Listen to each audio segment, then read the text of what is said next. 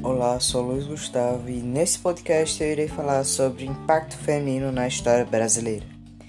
Bom, Cora Coralina era uma poetisa e contista brasileira, é considerada uma das mais importantes escritoras brasileiras.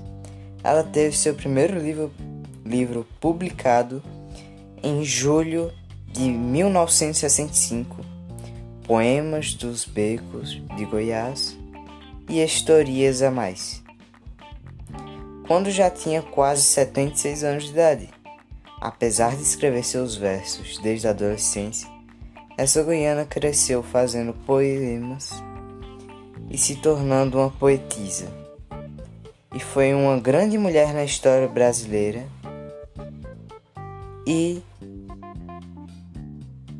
morreu em 1985. Em minha cidade também teve uma poetisa com um trabalho fantástico chamado Lúcia de Fátima Nascimento, que nasceu em 1976 e continua viva até hoje. Ingressou na Faculdade de Filosofia, Ciências e Letras em Caruaru e trabalhou como educadora e professora, é, estreando seu livro Uma História Medieval e Outros Poemas de Amor.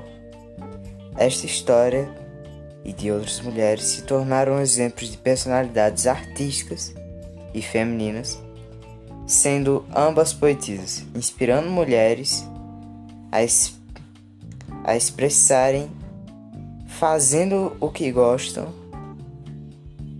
o que gostam e fazendo o que gostavam.